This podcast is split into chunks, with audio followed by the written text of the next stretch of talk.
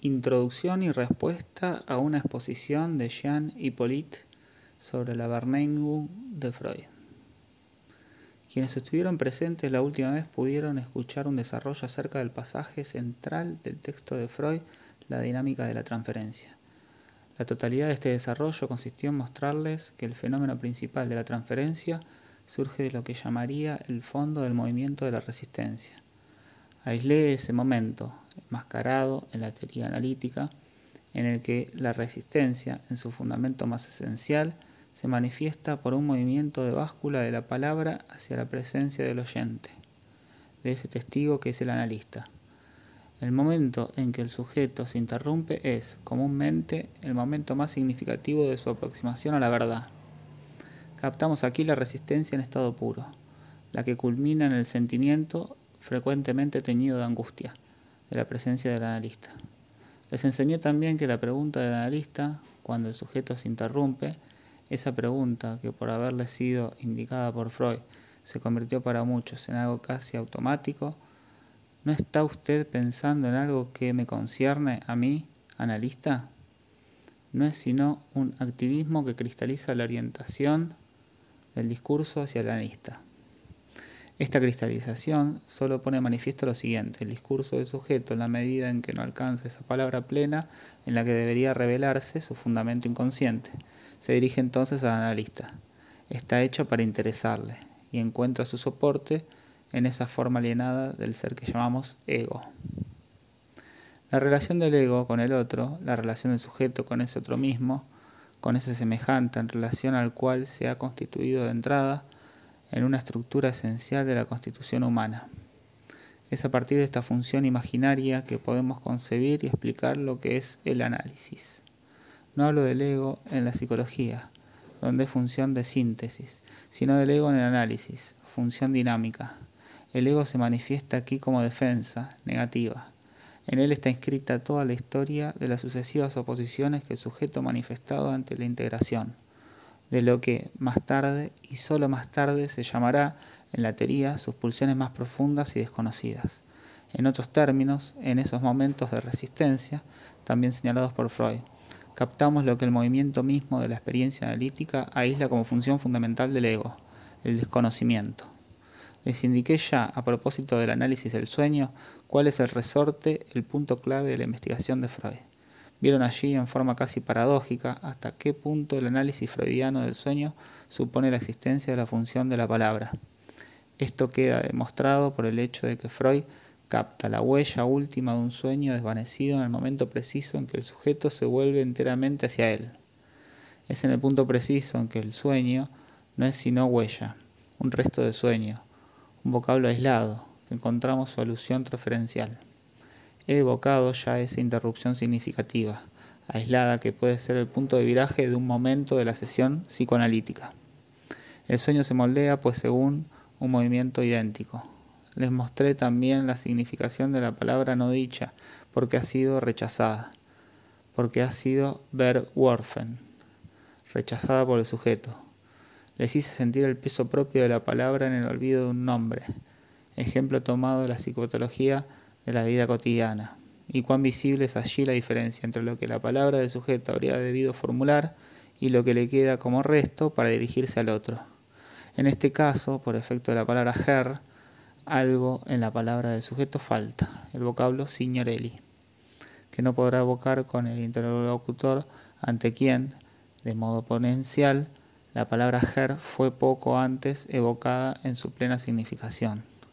Este momento revelador de la relación fundamental entre resistencia y dinámica de la experiencia analítica nos conduce pues a un interrogante que puede polarizarse entre estos dos términos, el ego, la palabra. Es este un interrogante apenas profundizado. Debería, sin embargo, ser para nosotros el objeto de investigación esencial. En alguna parte, en un texto de Fenichel, se afirma, por ejemplo, que el sentido de las palabras llega incontestablemente a sujeto a través del ego. ¿Es preciso acaso ser analista para pensar que semejante afirmación es al menos digna de cuestionamiento, incluso admitiendo que en efecto sea el ego como suele decirse, el que dirige nuestras manifestaciones motrices y en consecuencia la emisión de esos vocablos que se llaman palabras. Podemos decir que en nuestro discurso actualmente el ego sea el amo de todos los que entrañan las palabras. El sistema simbólico es sumamente intrincado. Se haya marcado por esa Verschlugenheit, propiedad de entrecruzamiento, que la traducción de los escritos técnicos transforma en complejidad, término harto débil. Designa el entrecruzamiento lingüístico.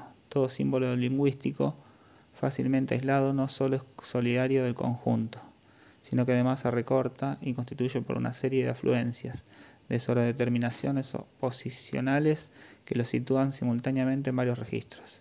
Este sistema de lenguaje en el que se desplaza nuestro discurso no supera acaso infinitamente toda la intención que podamos atribuirle y que solo es momentánea? La experiencia analítica juega precisamente sobre estas funciones, estas ambigüedades, estas riquezas desde siempre implicadas en el sistema simbólico tal como lo ha constituido la tradición, a la que más que deletrear y aprender nos incorporamos en tanto individuos. Considerando únicamente desde dicho ángulo este problema, vemos que, en todo momento, esta experiencia consiste en mostrar al sujeto que dice más que lo que cree decir. Quizá deberíamos considerar este problema desde el ángulo genético, pero entonces seríamos conducidos hacia una investigación psicológica que nos llevaría demasiado lejos y que no podemos abordar ahora. No obstante, parece incuestionable que no podemos juzgar la adquisición del lenguaje como tal a partir de la adquisición del dominio de la motricidad, revelado por la aparición de las primeras palabras. Las listas de palabras que los observadores se complacen en registrar dejan abierto por entero el problema de saber en qué medida las palabras que en efecto emergen en la representación motriz emergen precisamente de una primera aprehensión del conjunto del sistema simbólico en tanto tal. Las primeras apariciones, la clínica lo pone de manifiesto, tiene una significación totalmente contingente. Todos saben la diversidad con que aparecen en la elocución del niño los primeros fragmentos del lenguaje. Y también sabemos hasta qué punto es sorprendente escuchar al niño pronunciar adverbios, partículas, palabras, desde los quizás o los aún no, antes de haber expresado un sustantivo o cualquier nombre de objeto. Este planteo previo del problema parece indispensable para situar cualquier observación válida. Es imposible partir de los hechos sin de inmediato cometer los errores de comprensión más groseros, si no se capta claramente la autonomía de la función simbólica en la realización humana. Como este no es un curso de psicología general, no tendré indudablemente oportunidad de examinar de nuevo estos interrogantes. Hoy no creo poder introducir más que el problema del ego y la palabra partiendo por supuesto del modo en que se revela en nuestra experiencia. Solo podemos plantear este problema a partir del punto que ha alcanzado su formulación. No podemos hacer como si la teoría freudiana del ego no existiese. Freud opuso al ego el ello, y esta teoría impregna nuestras concepciones teóricas y técnicas. Por eso quisiera hoy llamarles la atención sobre un texto llamado la Verneingung.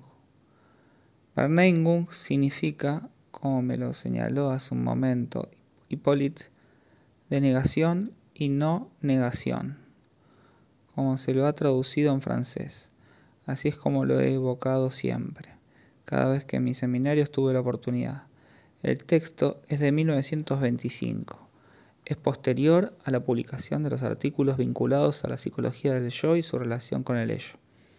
En particular, es posterior al artículo Das Ich und das es Freud. Vuelve a examinar allí la relación, siempre presente en él, entre el ego y la manifestación hablada del sujeto en la sesión.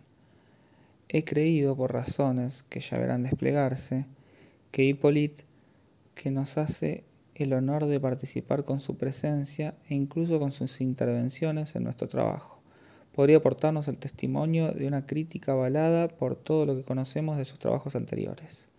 El problema en cuestión, lo verán, se refiere nada menos que al conjunto de la teoría, sino del conocimiento, al menos del juicio, Por ello le he solicitado, sin duda con alguna insistencia, no solo que me reemplace, sino además que nos brinde lo que únicamente él puede ofrecer a partir de un texto del rigor de Die Vernunft. Creo que éste presenta dificultades para un pensamiento no formado en esas disciplinas filosóficas de las que no podemos prescindir en la función que ocupamos. Nuestra experiencia no consiste en un toqueteo afectivo. No tenemos que provocar en el sujeto esas reapariciones de experiencia más o menos evanescentes, confusas, donde residiría la magia toda del psicoanálisis. Cumplimos pues enteramente con nuestro deber al escuchar sobre un texto como este las opiniones de alguien consagrado al ejercicio de la crítica del lenguaje y formado en las disciplinas filosóficas. Este texto pone de manifiesto una vez más el valor fundamental de todos los escritos de Freud. Cada palabra merece ser medida en relación a su incidencia precisa, a su énfasis, a su expresión particular. Merece insertarse en el análisis lógico más riguroso. Es en esto en lo que se diferencia de los agrupamientos más o menos vagos de los mismos términos realizados por sus discípulos, cuya aprehensión de los problemas fue, por así decirlo, de segunda mano y nunca plenamente elaborada lo cual dio como resultado esa degradación de la teoría analítica que se manifiesta sin cesar en sus vacilaciones. Antes de ceder la palabra a Hippolyte, quisiera llamarles la atención sobre una intervención que él hizo en el transcurso de esa especie de debate que provocó un cierto modo de presentar las cosas respecto a Freud y a sus intenciones frente al enfermo. Hippolyte proporcionó entonces una ayuda a Z. Señor Hippolyte, momentánea. Sí, una ayuda momentánea. Si recuerdan, se trataba de ver cuál era la actitud fundamental, intencional de Freud respecto a su paciente, en el momento que pretendía sustituir la subyugación ejercida por la sugestión y la hipnosis, por el análisis de la resistencia mediante la palabra. Expresé entonces mis reservas sobre saber si en Freud es una manifestación de combatividad, incluso de dominación reliquias del estilo ambicioso que podríamos ver traicionarse en su juventud. Creo que un texto suficientemente decisivo. Se trata de un pasaje de psicología de las masas y análisis del yo. El yo como función autónoma aparece por primera vez en la obra de Freud a propósito de la psicología de las masas, es decir, de las relaciones con el otro. Simple observación que enfatizo hoy porque justifica la perspectiva bajo la cual yo mismo la introduzco ante ustedes. Este pasaje se encuentra en el capítulo cuarto, sugestión y libido. De este modo estamos preparados para admitir que la sugestión, o más exactamente, la sugestibilidad, es un fenómeno primario y reductible, un hecho fundamental de la vida psíquica humana. Así opinaba Bernheim, de cuyos asombrosos experimentos fui testigo presencial en 1889 pero recuerdo también haber experimentado entonces una oscura animosidad contra tal tiranía de la sugestión. Cuando oía a Bernheim interpelar a un enfermo poco dócil con las palabras ¿Qué hace usted? Vos, vos, contra sugestión. No podía dejar de pensar que aquello constituía una injusticia y una violencia. El sujeto poseía un evidente derecho a contrasugestionarse cuando se le intentaba dominar por medio de la sugestión. Esta resistencia mía asumió después de la forma de una rebelión contra el modo de pensar según el cual la sugestión, que todo lo explicaba, no necesitara de explicación alguna. Y me repetí, refiriéndome a ella, la antigua pregunta chistosa. Cristóbal lleva a Cristo. Cristo sostenía el mundo entero. Decidme entonces, ¿dónde apoyaba sus pies Cristóbal? Verdadera rebelión, pues la que experimentaba Freud ante la violencia que puede implicar la palabra. Esta tendencia potencial del análisis de las resistencias que Z testimoniaba el otro día es precisamente el contrasentido que debe evitarse en la práctica del análisis. Creo que, al respecto, este pasaje tiene todo su valor y merece citarse.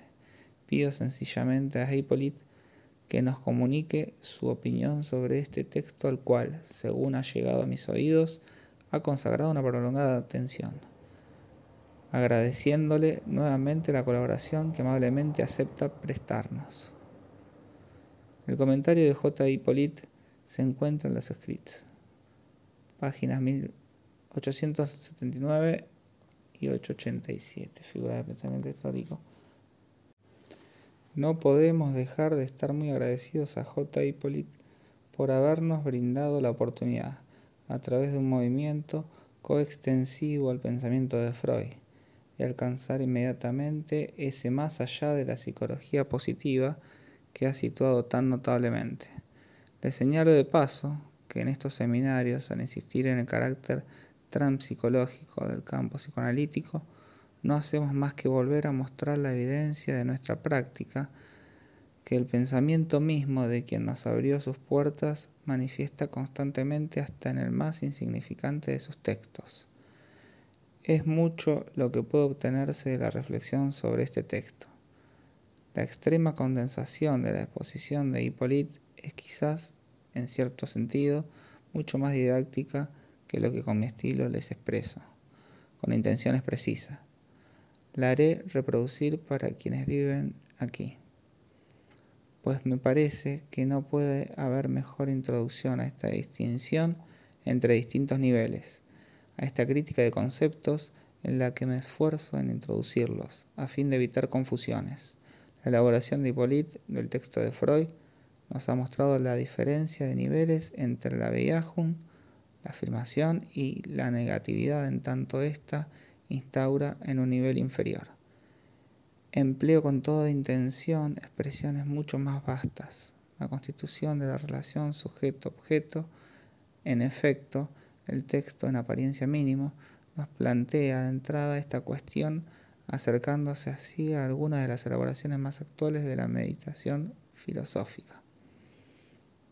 Esto nos permite criticar a la vez la ambigüedad siempre mantenida en torno a la famosa oposición entre lo intelectual y lo afectivo, como si lo afectivo fuese algo así como una coloración, una cualidad inefable que debiera buscarse en sí misma independientemente de la piel vaciada que sería la realización puramente intelectual de una relación del sujeto.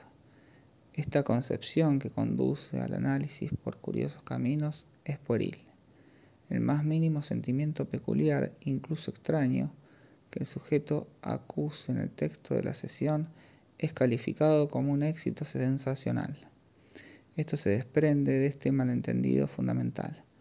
Lo afectivo no es una densidad especial que faltaría a la elaboración intelectual, no si se sitúa en un más allá mítico de la producción del símbolo, anterior a la formulación discursiva. Solo esto puede permitirnos de entrada, no digo situar, pero sí aprender en qué consiste la plena realización de la palabra. Nos queda un poco de tiempo, quisiera ahora intentar mostrarles a través de algunos ejemplos cómo se plantea este problema. Lo haré desde dos ángulos diferentes. Consideremos, en primer lugar, un fenómeno cuya perspectiva ha sido totalmente renovada por la elaboración del pensamiento psicoanalítico, la alucinación. Hasta cierta época, la alucinación era considerada como un fenómeno crítico en torno al cual se planteaba la cuestión del valor discriminativo de la conciencia. La conciencia no podía estar alucinada, debía ser otra cosa. De hecho, basta con introducirse en la nueva fenomenología de la percepción tal como se presenta en Merleau-Ponty, para ver, por el contrario, que la alucinación es integrada como esencial a la intencionalidad del sujeto. Habitualmente, para explicar la producción de la alucinación, nos conformamos con recurrir a cierto número de registros, como por ejemplo el del principio del placer. Se la considera así como el primer movimiento en el orden de satisfacción del sujeto. No podemos contentarnos con una teorización tan simple. Recuerden el ejemplo del hombre de los lobos, que le cité la vez pasada. El proceso de análisis de este sujeto, las contradicciones que presentan las huellas a través de las que seguimos la elaboración de su situación en el mundo humano, indican una verberfum, un rechazo, Para él siempre fue como si el plano genital literalmente no existiese.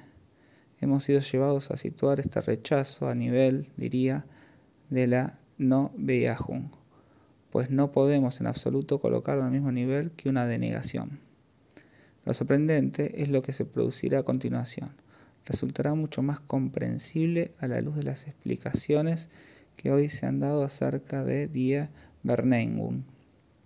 En efecto, generalmente la condición para que algo exista para un sujeto es que haya Beyahun.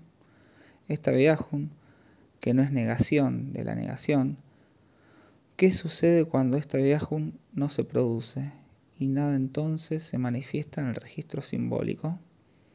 Veamos al hombre de los lobos. No hubo para él Beyahun, realización del plano genital. No hay en el registro simbólico huella de este plano. La única huella que tenemos es la emergencia no en su historia, sino realmente en el mundo exterior de una pequeña alucinación. La castración, que es precisamente lo que no ha existido para él, se manifiesta en la forma que él se imagina, haberse cortado el meñique tan profundamente que solo se sostiene aún por un pedacito de piel. Le invade entonces el sentimiento de una catástrofe tan inexpresable que ni siquiera se atreve a hablar de ello a la persona que se encuentra a su lado. Aquello de lo cual no se atreve a hablar es lo siguiente. Es como si esa persona a quien le relata enseguida todas sus emociones se hubiera anulado. Ya no hay otro. Existe algo así como un mundo exterior inmediato, manifestaciones percibidas en lo que llamaré un real primitivo, un real no simbolizado, a pesar de la forma simbólica, en el sentido corriente del término, que adquiere este fenómeno. El sujeto no es en absoluto psicótico, solo tiene una alucinación. Podrá ser psicótico más adelante, pero no lo es en el momento en que tiene esa vivencia absolutamente limitada, nodal, extraña las vivencias de su infancia, totalmente desintegrada. En ese momento de su infancia nada permite clasificarlo como un esquizofrénico, y sin embargo se trata en efecto de un fenómeno de psicosis. Hay pues allí, a nivel de una experiencia totalmente primitiva, en ese punto de origen donde la posibilidad de símbolo abre al sujeto a cierta relación con el mundo, una correlación, un movimiento, un balanceo que las ruego comprendan. Lo no reconocido hace irrupción en la conciencia bajo la forma de lo visto. Si ustedes profundizan esta particular polarización, les resultará mucho más fácil abordar ese fenómeno ambiguo denominado déjà vu que se sitúa entre esos dos modos de relación, lo reconocido y lo visto. En el caso del déjà vu, algo es llevado a su límite último en el mundo exterior y surge con una presignificación especial. La ilusión retrospectiva remite ese percepto, dotado de una cualidad original, al dominio del déjà vu. Freud no nos habla de otra cosa cuando afirma que toda prueba del mundo externo se refiere implícitamente a algo que ya había sido percibido en el pasado. Esto aplica al infinito. De cierto modo, cualquier percepto implica necesariamente una referencia a un percepto anterior. Somos así llevados al nivel del imaginario en tanto tal, al nivel del imagen modelo de la forma originaria. No se trata de lo reconocido simbolizado y verbalizado, sino más bien de los problemas evocados por la teoría platónica, no de la rememoración, sino de la reminiscencia.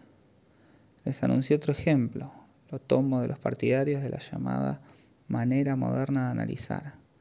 Van a ver que sus principios ya estaban expuestos en 1925 en este texto de Freud.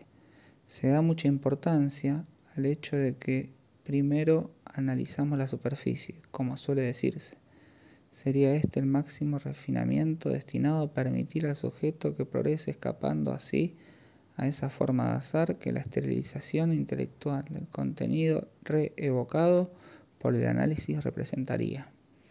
Pues bien, Chris expone en uno de sus artículos el caso de un sujeto que toma en análisis y que, por otra parte, ya había sido analizado una vez. Este sujeto encuentra grandes obstáculos en su trabajo, trabajo intelectual que, por lo que se vislumbra, parece muy próximo a preocupaciones semejantes a las nuestras. presenta toda clase de dificultades para producir, como suele decirse.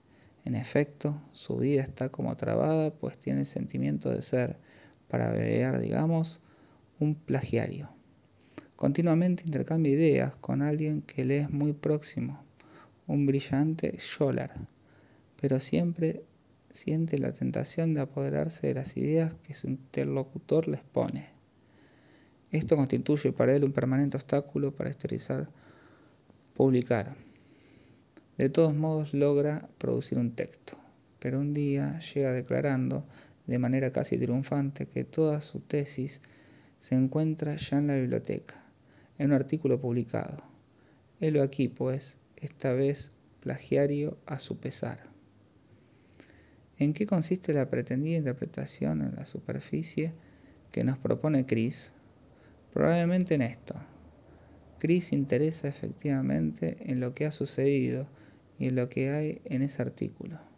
Examinándolo más de cerca, se da cuenta que para nada contiene lo esencial de la tesis elaborada por el sujeto. En él están esbozadas cosas que plantean el mismo problema, pero no están allí las nuevas ideas aportadas por su paciente, cuya tesis es, por lo tanto, totalmente original. Afirma Chris que hay que partir de allí. Es esto lo que él llama. No sé por qué tomar las cosas por la superficie. Ahora bien, dice Chris, si el sujeto quiere manifestarle que toda su conducta está trabada porque su padre nunca llegó a producir nada, porque estaba aplastado por un abuelo, quien era un personaje harto constructivo y fecundo, necesita encontrar en su padre a un abuelo, a un gran padre, capaz de hacer algo.